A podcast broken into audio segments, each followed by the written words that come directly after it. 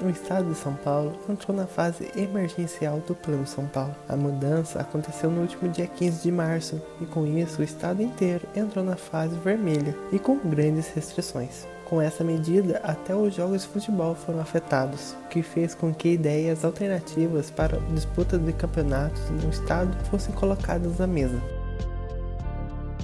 Fique por aqui, o Entre Quatro Linhas está no ar.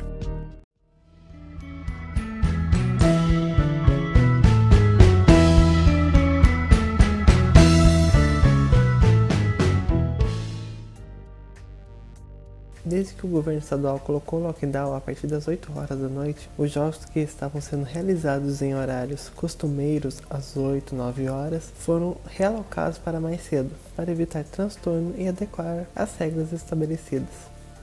No entanto, com o anúncio da fase emergencial, os jogos, seja qual for a modalidade, foram proibidos e isso fez com que as federações e times procurassem alternativas. Exemplo, o futebol.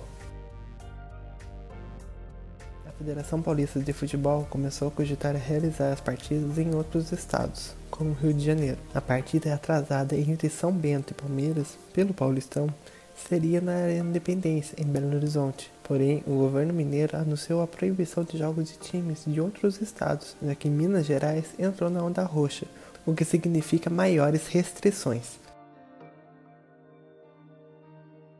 Competições nacionais também foram afetadas, a partida entre Mirassol e Red Bull Bragantino, que inicialmente seria no interior de São Paulo, foi transferida para a Arena Kleber Andrade, em Cariacica, no Espírito Santo. Caso parecido com o do Palmeiras, o Marília enfrentaria o Criciúma em casa, mas teve que mudar o local duas vezes depois de decretos. A primeira mudança foi para o interior de Minas, em Varginha, e agora o jogo foi realizado em Cariacica na última quinta-feira. Por enquanto, a Federação Paulista em vista da falta de opções, adiou as partidas da Série A2 e a Série A3 do estadual. A Série A1 continua indefinida. Você escutou mais um episódio do podcast Entre Quatro Linhas.